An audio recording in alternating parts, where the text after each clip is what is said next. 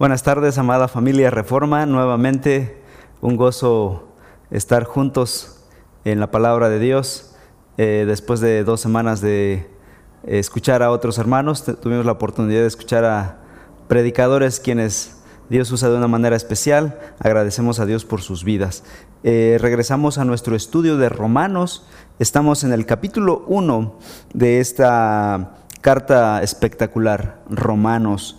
Eh, esta carta lleva por título El poder del Evangelio. Hemos titulado a nuestro estudio El poder del Evangelio.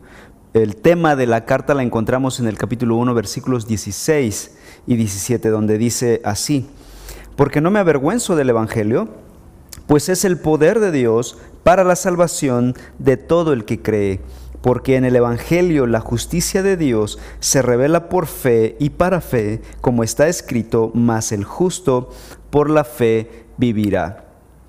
Eh, cuando vamos a tomarnos una radiografía para checar algún problema de salud, lo que vemos no es precisamente lo que más nos agrada no es como una fotografía. La diferencia entre una fotografía y una radiografía es que la fotografía toma lo de fuera, lo que se ve, el cuerpo externamente, el rostro, los ojos, el color de piel, etc. Pero una radiografía no ignora todo eso y va a lo profundo y simplemente lo que ves es tu esqueleto. Y te espantas cuando te ves tan delgado, ¿no? Bueno, si pudiésemos hacerle una radiografía a la carta a los romanos, más o menos este sería el esqueleto, los huesos que veríamos, la estructura que veríamos en esta carta. En primer lugar, vemos una introducción. Versículos 1 al 17. Capítulo 1, los primeros 17 versículos son una introducción, donde menciona de paso el tema, la tesis de toda la carta. Después sigue el contenido, el cuerpo completo del contenido. La introducción sería como la cabeza. Luego, el cuerpo general de la carta incluye eh, los capítulos 1 al 3, la condenación de la humanidad. Vemos a una humanidad condenada. Romanos habla de que la humanidad rechazó el Evangelio, tanto gentiles como judíos. Ambos rechazaron el Evangelio. Luego, en el capítulo 3, versículo 21 al capítulo 5, vemos la justificación de los que creyeron. Los que creyeron el Evangelio fueron declarados justos por medio del Evangelio. Luego, en los capítulos 6 al 8, vemos la santificación de esos creyentes, la obra interna del Evangelio. Luego, en los capítulos 9 al 11, vemos la elección soberana de Dios de esos creyentes. Vemos la eternidad del Evangelio. El Evangelio fue planeado desde la eternidad en la mente de Dios. Luego, en los capítulos 12 al 15, vemos la vida transformada de esos creyentes. Es donde vemos el Evangelio aplicado a todas las áreas de la vida del creyente. Y si Dios permite, iremos estudiando estas eh, áreas generales de la carta de Pablo a los romanos. Y al final, la conclusión, como que la parte final de la carta, versículo capítulo 15, versículos 14 hasta el capítulo 16, la conclusión general de este escrito. Este sería el esqueleto, la estructura general de la carta de Pablo a los romanos. Muy bien, pues ahora nos vamos a dedicar simplemente a analizar un versículo. Capítulo 1 de Romanos, el versículo 18. En el versículo 18 la palabra de Dios nos dice así, porque la ira de Dios se revela desde el cielo contra toda impiedad e injusticia de los hombres que detienen con injusticia la verdad. Aquí nosotros estamos viendo el rechazo del Evangelio. La humanidad rechaza el Evangelio. Aquí Pablo está comenzando esta primera gran sección de la carta, la, condenación de la humanidad, porque rechazaron el Evangelio. Desde este versículo abarcará Pablo hasta el capítulo 3, hasta el versículo 20, de 1.18 a 3.20, esta sección donde habla acerca de la condición condenada de la humanidad, la humanidad que rechaza el Evangelio. Será una primera sección importante de esta epístola, una sección sombría, eh, bastante oscura, lúgubre, porque su tema es el pecado y más pecado y más maldad. Vamos a ver la realidad del hombre, la condición malvada del hombre, su realidad, su realidad más baja de la humanidad, sus pecados más vergonzosos serán expuestos por el Espíritu Santo en esta carta. Aquí tendremos que ruborizarnos al ver la cantidad de maldad que el hombre puede llegar a cometer, lo malvado que es en su corazón. A veces pensamos que el hombre es lindo, como un lindo gatito, es una persona, eh, si la tratas bien, puede llegar a ser una persona tan noble, tan buena, como si no matara ni una mosca. Pero el hombre, el hombre caído, es un hombre malvado y perverso. Esto lo veremos en los capítulos 1 al 3. Y aquí Pablo comienza con esta gran sección. Y Pablo empieza a hablar entonces acerca de la ira de Dios. Pablo va a empezar a desarrollar la gran temática del Evangelio. Hemos dicho que la temática de, Romanos es el poder del Evangelio. Pero antes de hablar de ese poder del Evangelio, Pablo va a desarrollar y va a profundizar en la condición humana, la naturaleza humana caída, condenada por su propia maldad. Antes de hablar de las buenas noticias del Evangelio, Pablo va a hablar acerca de las malas noticias de nuestro pecado. ¿Qué acarrea nuestro pecado? Condenación y muerte eterna. Y es que no podríamos apreciar nosotros la maravilla de la gracia de Dios hasta no conocer el infierno que merece nuestro pecado. No podríamos apreciar la plenitud del amor de Dios hasta que sepamos sobre la fiereza de la ira de Dios por causa de nuestra rebelión contra su santidad. No nos gusta hablar de ira y como que a la sociedad en general y especialmente a esta generación actual, posmoderna, eh, relativista, no le gusta hablar de la ira de Dios. De hecho, niegan la ira de Dios. Les gusta un Dios de amor, un Dios de amor y paz, y niegan que Dios si es amor, no puede tener ira. Pero eso no es bíblico. La Biblia dice, y este versículo menciona, que la ira de Dios se revela contra la injusticia del hombre. ¿Por qué a la sociedad actual no le gusta hablar de la ira de Dios? Porque cuando hablamos de ira, cuando decimos la frase la ira de Dios, de inmediato viene a nuestra mente la ira del hombre. Y la ira del hombre generalmente es eh, errante, es una ira equivocada, una ira pecaminosa, es un enojo pecaminoso. Nosotros, las personas, nos eh, pecamos cuando nos enojamos por dos razones. En primer lugar, porque los motivos generalmente de nuestro enojo no son los motivos correctos.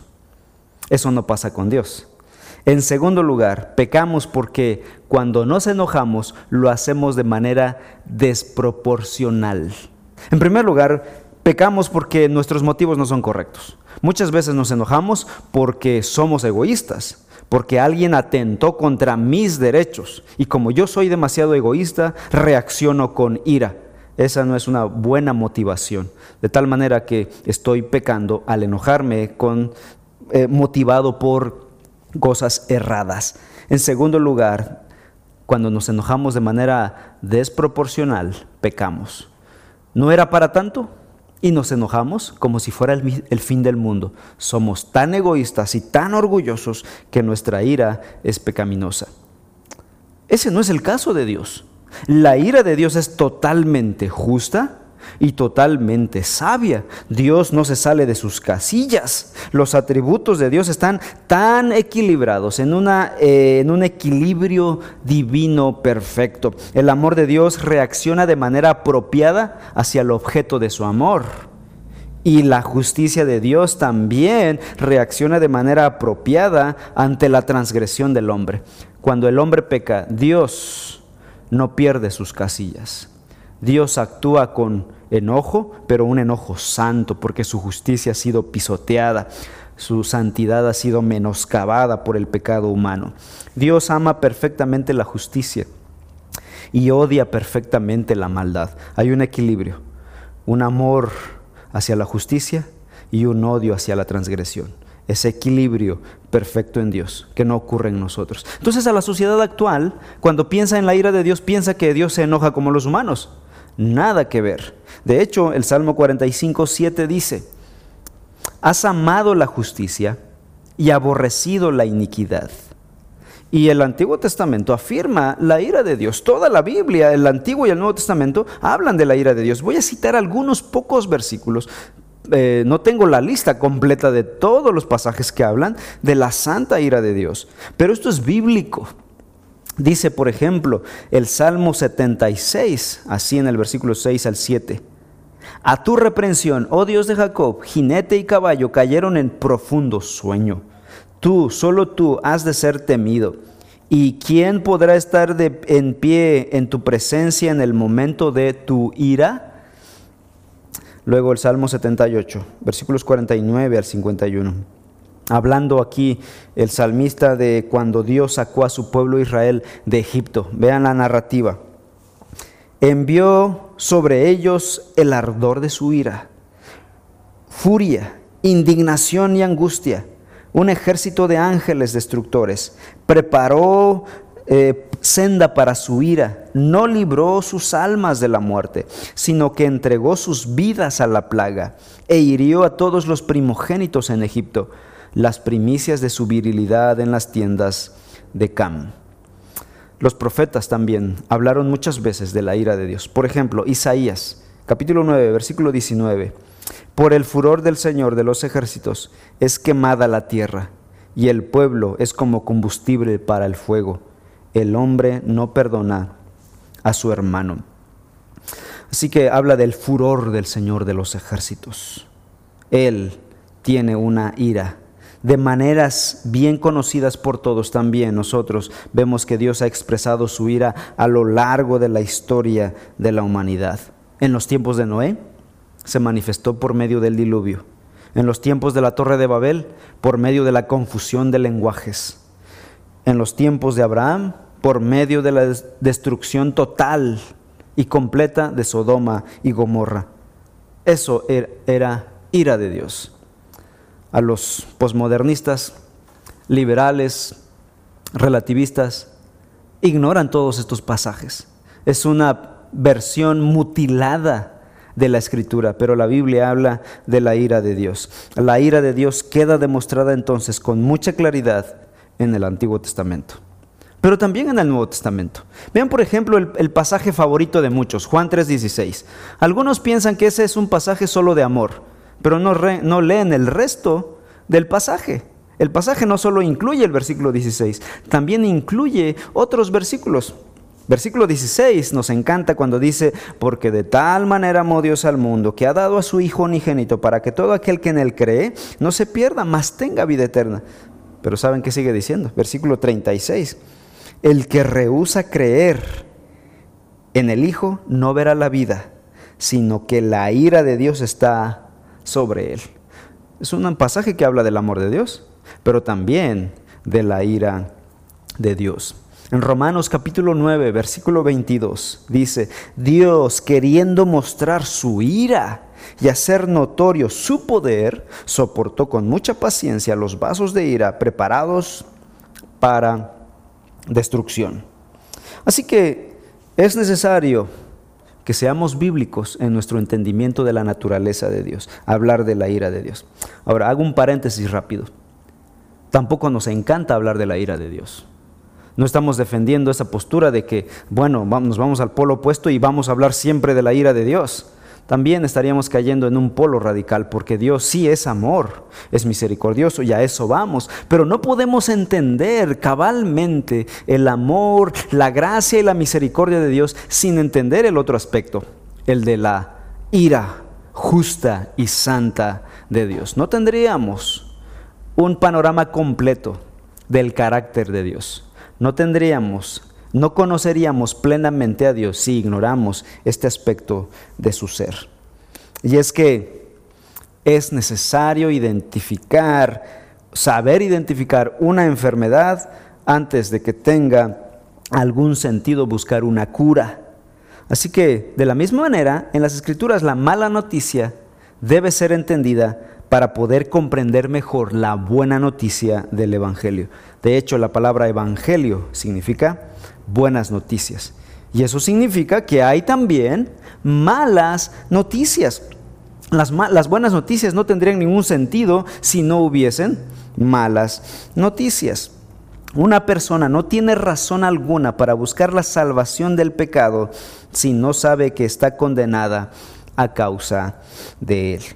Por ello entonces, el juicio justo de Dios contra el pecado proclama, se proclama aquí en, Romanos, antes de que la gracia de Dios, por medio del Evangelio, traiga perdón a nuestra vida. Antes de ofrecer el Evangelio, se debe hablar acerca de la ira de Dios. Bien, entonces Romanos capítulo 1, versículos 16 y 17 presentan el tema de toda la carta, a saber, que el Evangelio es el poder de Dios para salvar a los creyentes eternamente.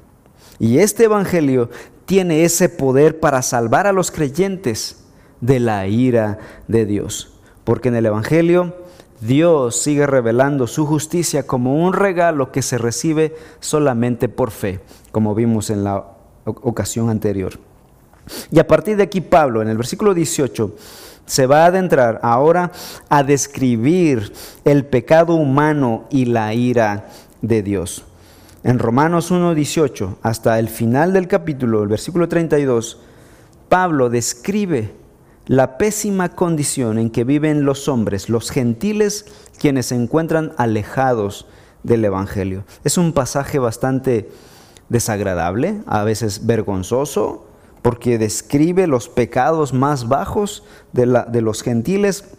Luego en el capítulo 2, del versículo 1 hasta el capítulo 3, versículo 8, trata con la condición de los judíos, quienes no eran menos pecadores que los gentiles. Pablo va a decir más adelante, eh, versículo 9 y 10, va a resumir esto. ¿Qué pues? ¿Somos nosotros, hablando de los judíos, mejores que ellos, que los gentiles? dice Pablo, en ninguna manera, pues ya hemos acusado a judíos y a gentiles que todos están bajo pecado. Como está escrito, no hay justo ni aún uno, ni siquiera los judíos quienes tenían la santa ley de Dios. Ellos, por guardar la ley, no fueron justificados delante de Dios. Y luego, en el capítulo 3, versículo 10 hasta el 19, Pablo va a concluir que existe un pecado, una culpa, una rebelión de carácter universal que, afecta el corazón de toda la humanidad. Y va a terminar esa sección diciendo lo siguiente, versículo 19, Romanos 3:19. Ahora bien, sabemos que cuanto dice la ley, lo dice a los que están bajo la ley para que toda boca se calle y todo el mundo sea hecho responsable ante Dios. ¿Qué está diciendo Pablo aquí? Que todo mundo es hecho responsable ante Dios. ¿Por qué?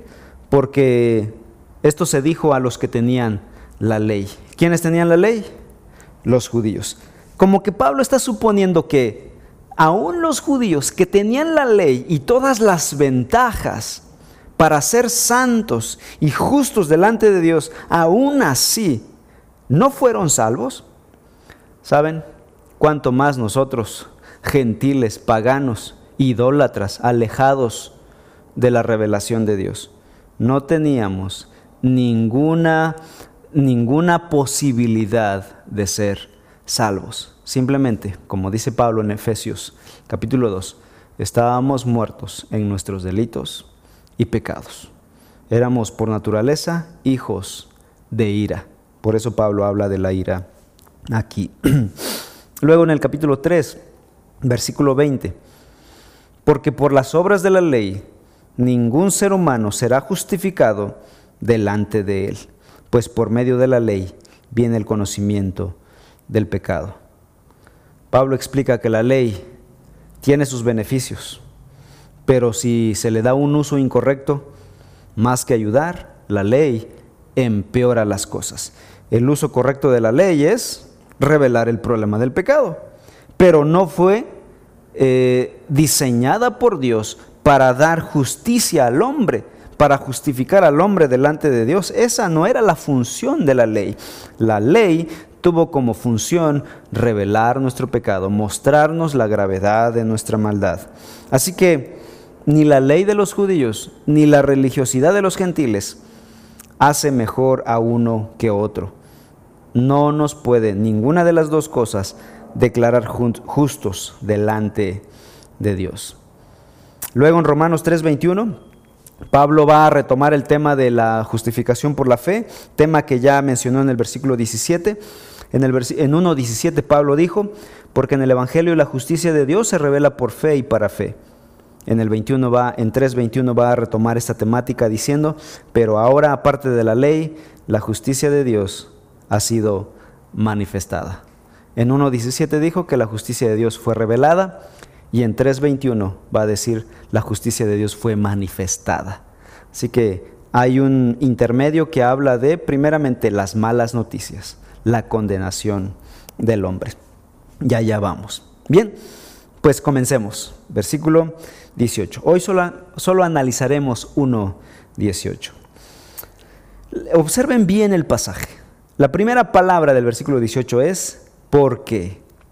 Esto está conectando con el versículo anterior. En el versículo 17 Pablo había dicho, porque en el Evangelio la justicia de Dios se revela por fe y para fe, como está escrito, mas el justo por la fe vivirá. Y el versículo 18 dice, porque la ira de Dios se revela desde el cielo contra toda impiedad e injusticia de los hombres. Hay una conexión entre estos dos versículos. Los dos versículos empiezan con la palabra ¿por qué? Dos cosas se están revelando aquí. En el versículo 17, ¿qué se revela? La justicia de Dios. Y en el versículo 18, ¿qué se revela? La ira de Dios.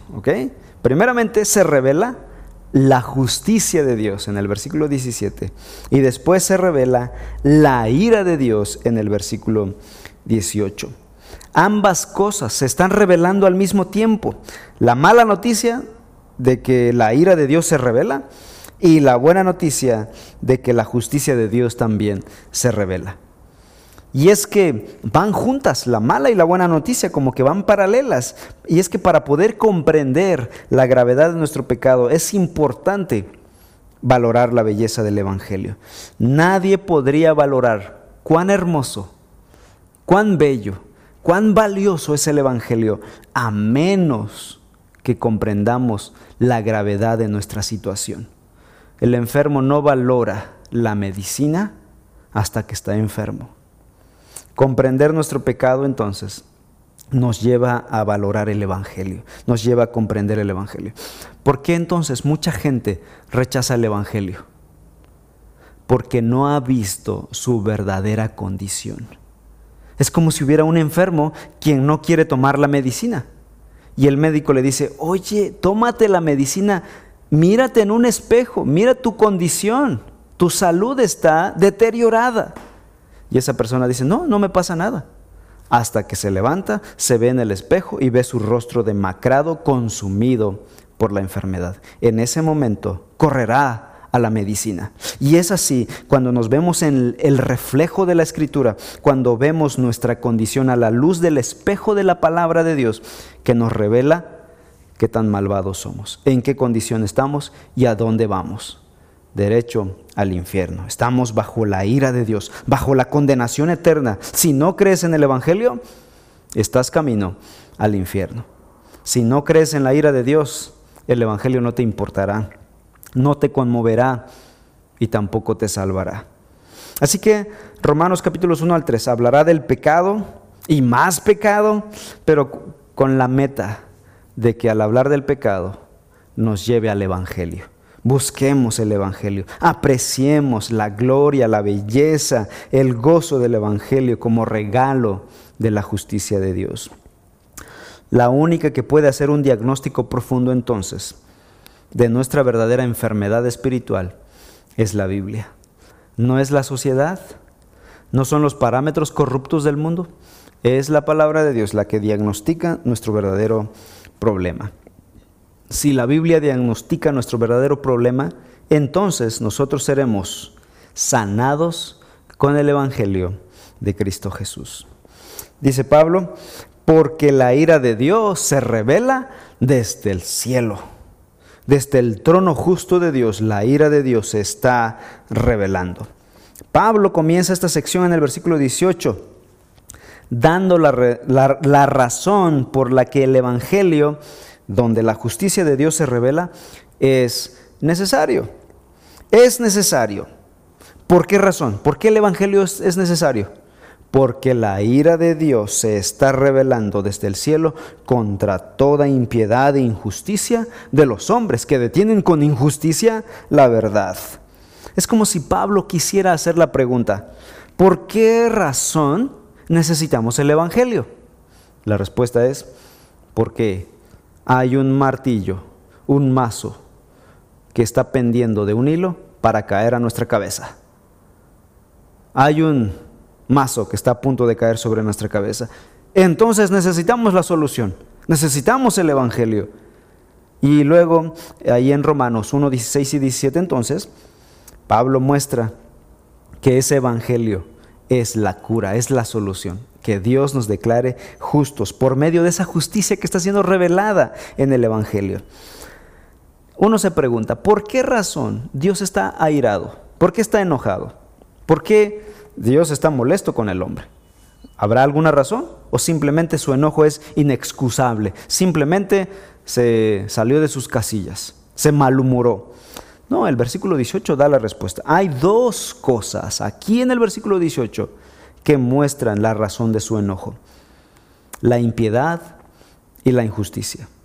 Dice, porque la ira de Dios se revela desde el cielo contra toda impiedad e injusticia de los hombres.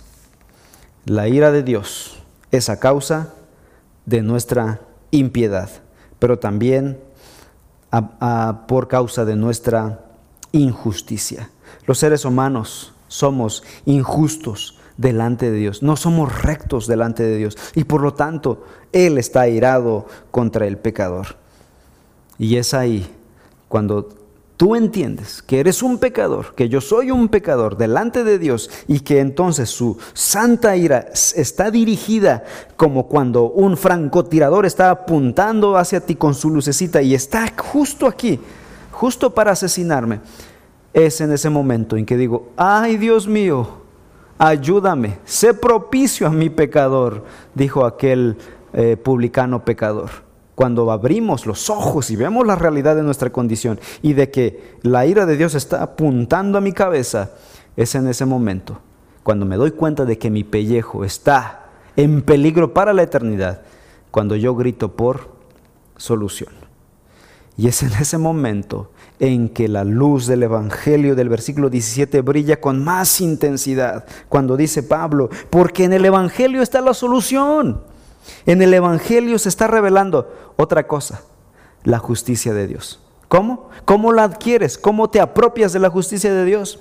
Dice ahí, por fe y para fe. Y por eso dice, está escrito, el justo vivirá. ¿Cómo?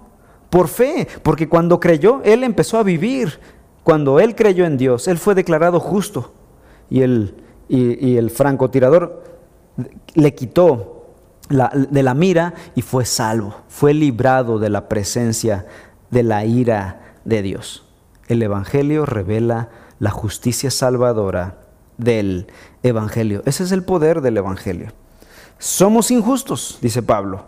Resistimos la verdad con injusticia. Por lo tanto, la ira de Dios está sobre nosotros. ¿Tenemos esperanza delante de Dios? pues no tendríamos ninguna esperanza a menos que Dios mismo interviniera. Y saben, Dios lo ha hecho. Ha revelado su ira, pero también por otro lado ha revelado su justicia. Dios ha dado, ha mostrado el, el castigo, pero por otro lado ha mostrado la solución, ha mostrado el camino para arreglar este problema. Y es lo que hace Dios. Dios revela su justicia en el Evangelio y nos lo da como regalo mediante la fe. Esa es la buena noticia del Evangelio. Ese es el poder del Evangelio, la justicia de Dios. ¿Cómo se revela la ira de Dios? Dice aquí el versículo 18, la ira de Dios se revela contra toda impiedad e injusticia de los hombres. Pero ¿cómo? ¿Cómo se está revelando? Bueno, las palabras se revela aquí en el versículo 17 y 18 están en tiempo presente. Esto significa, el tiempo presente en el griego es un presente indicativo, es como un infinitivo constante. Todo el tiempo se está revelando, tanto la ira como la justicia.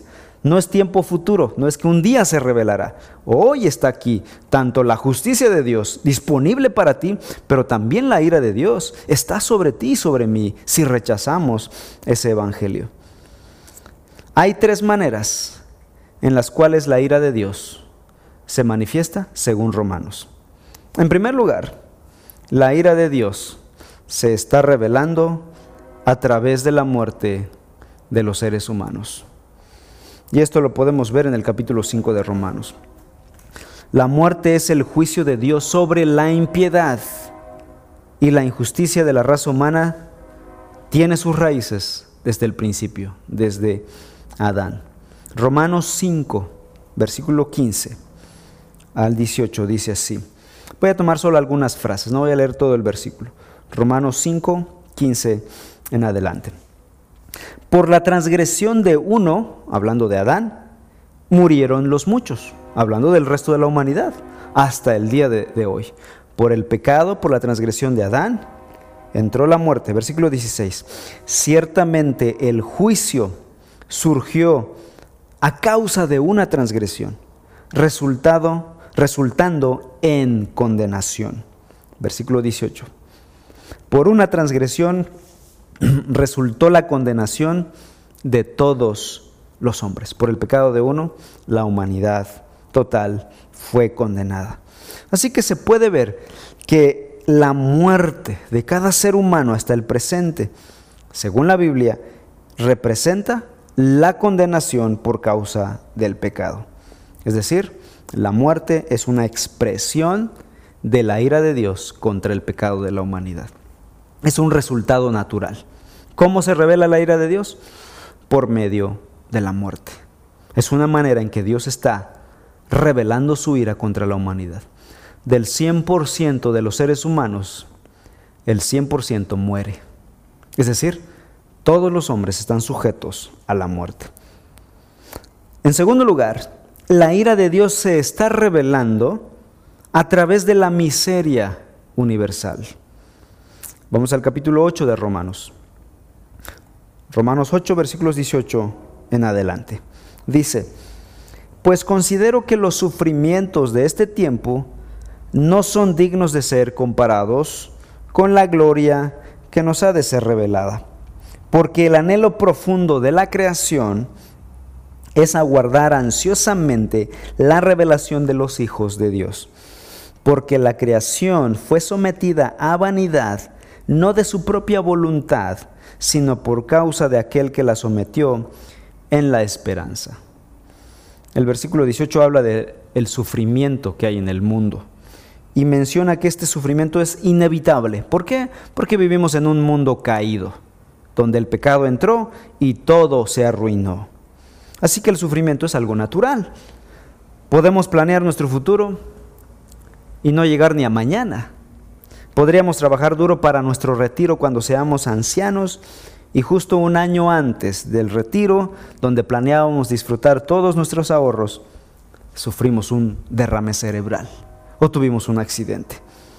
Trabaja con sus propias manos durante años para construir una casa sencilla y quizá la semana antes de mudarnos a ella, un rayo la impacta y quema hasta los cimientos de la casa la humanidad sufre.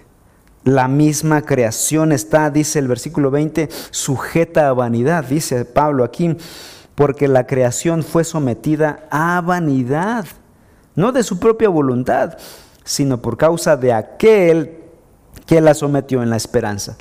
¿Quién la sometió? ¿Quién sometió a la humanidad a esta, quién sometió a la creación a esta eh, vanidad? Dice aquí, aquel refiriéndose a Dios. No fue Satanás, no fue ni siquiera el hombre, Satanás no tenía planes de sujetar a la creación a vanidad, tenía planes de destruir el mundo, de destruir a la raza humana. Pero Dios la sujetó, es decir, como que la castigó, pero en esperanza, dice ahí. ¿Por qué la castigó y no la destruyó? La castigó o la disciplinó con la esperanza de que por medio de la disciplina recibiera redención. Y efectivamente, tiempo después vino Cristo Jesús para redimir a esta creación. No solo a los seres humanos, sino también a la creación. Dice la Biblia que aún la creación gime hasta ser redimida. Y un día será redimida y tendremos una nueva creación. En Génesis 3:15 Dios promete que vendría el redentor. Así que es Dios quien sujeta a la humanidad y a la creación a vanidad. Así que eh, la miseria en el mundo es parte de la expresión de la ira de Dios contra el pecado. Es parte de la condenación de Dios al pecado. Número tres, la ira de Dios también se revela por medio de la creciente degradación del comportamiento humano.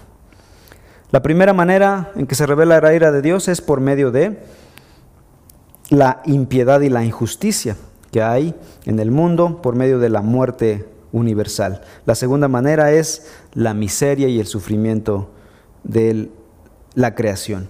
Y la tercera es la degradación del pensamiento y el comportamiento humano. Esto lo vemos aquí en el capítulo 1, versículos 24 en adelante, donde dice Pablo así. Por lo cual Dios los entregó a la impureza en la lujuria de sus corazones de modo que deshonraron entre sí sus propios cuerpos. ¿Se dan cuenta de la degradación moral del hombre? Y las cosas van de mal en peor. Menciona la impureza, dice que Dios los entregó a esa impureza. Y esto es interesante porque cuando ves las noticias y ves a las feministas y ves a los pro abortos y vos ves a los, a los eh, movimientos pro lésbico gay y todos esos movimientos tan deplorables y tú dices, ¿cómo defienden una causa tan perversa? Quizá para ti lo sea, pero para ellos es, es lo bueno, es su bandera, es su causa, su causa más noble. Y tú dices, ¿cómo llegó la humanidad a un estado tan deplorable, tan perverso? ¿Saben? Cuando rechazaron el Evangelio, dice aquí, Dios los entregó a la impureza en la lujuria de sus corazones, de modo que deshonraron entre sí sus propios cuerpos, es decir, el lesbianismo y el homosexualismo. En otras palabras, Dios revela su ira contra el pecado, entregando a las personas rebeldes y contumaces a sus propias concupiscencias, para que ellos hagan lo que quieran. Dios les dio la oportunidad de venir en arrepentimiento rechazaron, alzaron su puño contra Dios, rechazaron el Evangelio. Y Dios dijo, está bien, vayan, hagan lo que, lo que quieran, hagan lo que deseen, desátense y vivan libertinamente y van derechito al infierno. Versículo 26. Por esta razón Dios los entregó a pasiones degradantes, porque sus mujeres cambiaron la función natural por la que es contra la naturaleza, lesbianismo Versículo 28. Y así como ellos no tuvieron a bien reconocer a Dios, Dios los entregó a una mente depravada para que hicieran las cosas que no convienen. Lo que vemos en el zócalo de la Ciudad de México constantemente con estos movimientos pervertidos son muestras de que Dios los ha entregado a sus propias mentes reprobadas. Ese es el juicio de Dios. Esa es la ira de Dios. Dios los entregó. Estas son tres entonces, tres cosas, tres maneras en que está siendo revelada la ira de Dios contra la impiedad e injusticia de forma universal del hombre. Primeramente, por medio de la universalidad de la muerte. En segundo lugar, Dios muestra su ira a través de la miseria y el sufrimiento humano. En tercer lugar, Dios muestra su ira a través de la degradación del comportamiento humano. Sin embargo, aún ahí, aún en medio de su santa ira, Dios no solo reacciona con enojo ante el pecado y la maldad y el rechazo del hombre, Dios también reacciona con misericordia, con bondad, con gracia. Y para muestra, estás tú y estoy yo. ¿Por qué razón tú y yo no estamos en esas manifestaciones defendiendo el movimiento homosexual, el movimiento feminista, esos movimientos pervertidos? ¿Por qué razón no estamos ahí? ¿Porque somos mejores que ellos? No, por la gracia y la misericordia de Dios. Dios en medio de su ira reacciona con misericordia y salva a muchos de sus pecados y de sus maldades. Tú y yo podríamos estar, estar ahí revolcándonos en nuestro pecado. No lo estamos haciendo porque hay una mezcla de ira y misericordia. Dios siempre actúa con misericordia y con ira a la vez. Hay una mezcla. Romanos capítulo 2, vean lo que dice el versículo 4. ¿O tienes en poco las riquezas de su bondad y tolerancia y paciencia, ignorando la bondad de Dios que te guía al arrepentimiento? Versículo 5. Pero por causa de tu terquedad y de tu corazón no arrepentido, estás acumulando ira para ti en el día de la ira y de la revelación del justo juicio de Dios. Dios en el versículo 4 muestra bondad, tolerancia, paciencia. En el versículo 5 muestra su ira. Mateo 5:45 dice Jesús que Dios el Padre hace salir su sol sobre malos y buenos y que hace llover sobre justos e injustos. Dios nos advierte con su ira y nos atrae con su misericordia. Habla los dos lenguajes un lenguaje de severidad y otro lenguaje de ternura. Y el Evangelio muestra estos dos lados, la mala noticia y la buena noticia. Dios actúa entonces, muestra su ira contra el incrédulo de esta manera. La pregunta es, ¿cómo actúa esta ira en el caso de los creyentes? ¿Sigue Dios desatando su ira contra los creyentes, contra aquellos que ya abrazaron el Evangelio? Seguimos viviendo en este mundo, en este mundo caído. ¿Cómo trata Dios a los creyentes, a los que ya hemos creído en Cristo Jesús? Bueno, el castigo de Dios que era para nosotros fue derramada sobre la persona de Cristo Jesús, quien murió en nuestro lugar. Dice Romanos 8.1, ahora pues ninguna condenación hay para los que están en Cristo Jesús. Es decir, la ira que condenaba ya no está sobre nosotros. Entonces, y tú dices, bueno, si ya no está la ira de Dios sobre mí, ¿por qué sigo padeciendo muerte, sufrimiento y pecado todavía en mi vida? Yo siento a veces que estoy pecando más que antes. En primer lugar, hablemos de la muerte. ¿Cómo la muerte ya no es una condenación para mí? Sigo muriendo, sigo sujeto a la muerte, vamos a morir, pero cómo esa muerte ya no es una condenación para mí. Bueno, para los creyentes, la muerte, el aguijón y la victoria de la muerte han sido eliminados. Sí puedes morir, pero su veneno ya no te afecta. Primera de Corintios 15:55 dice, ¿Dónde está, oh muerte, tu victoria? ¿Dónde, oh sepulcro, tu aguijón? El aguijón de la muerte es el pecado, y el poder del pecado es la ley. Pero a Dios gracias que nos da la victoria por medio de nuestro Señor Jesucristo. Así que para los creyentes la muerte ya no es una muestra de la ira de Dios hacia nosotros, sino que es simplemente una puerta que nos abre la entrada al paraíso eterno. La muerte ya no nos manda al infierno, la muerte nos manda al cielo, a la presencia de Dios. Es un enemigo derrotado. La muerte ya no tiene, dice Pablo en 1 Corintios 15, ya no tiene aguijón. Y aquí la ilustración es esta. Está tomando la ilustración de las serpientes. Las serpientes tienen aguijones que te las clavan y por medio de esos aguijones meten su veneno a tu cuerpo para matarte. Y dice Pablo, ahora la serpiente de la muerte ya no es más que un lindo gatito ya no tiene los colmillos venenosos. Ahora puedes jugar y apapachar a la serpiente, ya no tiene sus colmillos venenosos. Te puede morder, pero simplemente te va a acariciar. Y es lo que hace la muerte. Estamos todavía corporalmente sujetos a la muerte, pero la muerte ya no nos manda el veneno condenador del infierno. Ahora la muerte simplemente es un pasillo que nos lleva al paraíso eterno. ¿Qué del sufrimiento en este mundo? Tú dirás, bueno, ya la ira de Dios no está sobre mí, pero sigo viviendo en el mundo y sigo sufriendo la miseria y las tribulaciones de la vida por vivir en este mundo, por vivir en este cuerpo caído. ¿Qué contestas a eso? Bueno, veamos qué contesta la escritura. Romanos 8:28 dice que para los creyentes, para los que aman a Dios, todas las cosas les ayudan a bien. Así que, ¿qué pasa con el sufrimiento humano? Dice que ya no es un castigo para nosotros, sino que el sufrimiento se transforma en un recurso, en una herramienta de purificación para nuestro bien. Así que aún las cosas malas que vivimos en este mundo, los que hemos creído en Cristo Jesús, ya no es muestra de ira, sino al contrario, es una muestra de disciplina, de trato, Dios está forjando nuestro carácter, está llevándonos a la santidad. El sufrimiento es un sendero a la santidad.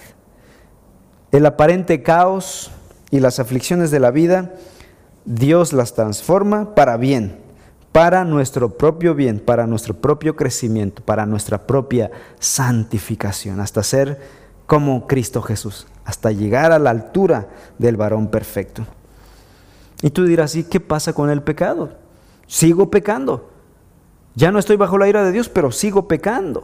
Sigo desobedeciendo a Dios. Bueno, el poder del pecado es reemplazado por una búsqueda del amor a la justicia.